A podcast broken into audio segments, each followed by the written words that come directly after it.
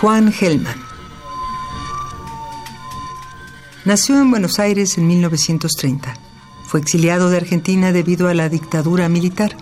Desde 1988 radicó en México, donde obtuvo la nacionalidad. Murió en 2014. Fue poeta, ensayista, traductor y militante en organizaciones guerrilleras.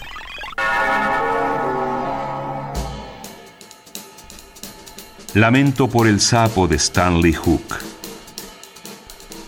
Stanley Hook llegó a Melody Spring un jueves de noche con un sapo en la mano.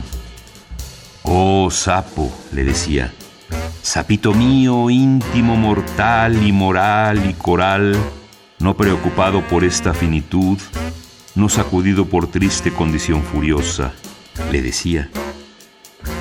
Oh, caballito cantor de la humedad, oh, pedazo esmeralda, le decía Stanley Hook al sapo que llevaba en la mano. Todos comprendieron que él amaba al sapo que llevaba en la mano, más allá de accidentes geográficos, sociológicos, demográficos, climáticos, más allá de cualquier condición. Oye mío, decía, hay muerte y vida, día y noche, sombra y luz.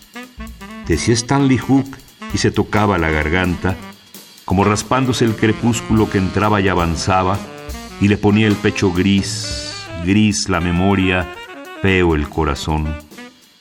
Oye, sapo, decía mostrándole el suelo, los parientes de abajo también están divididos, ni siquiera se hablan, decía Stanley Hook, qué bárbara tristeza, decía, ante el asombro popular, los brillos del silencio popular, que se ponía como un sol.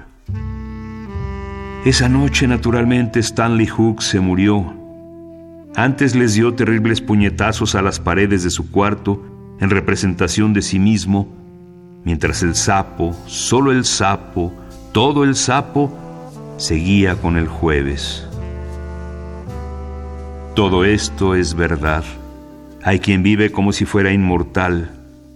Otros se cuidan como si valieran la pena y el sapo de Stanley Hook se quedó solo. Lamento por el sapo de Stanley Hook. Juan Gelman. Un poema al día. Selección de Felipe Garrido. Radio UNAM. Experiencia sonora.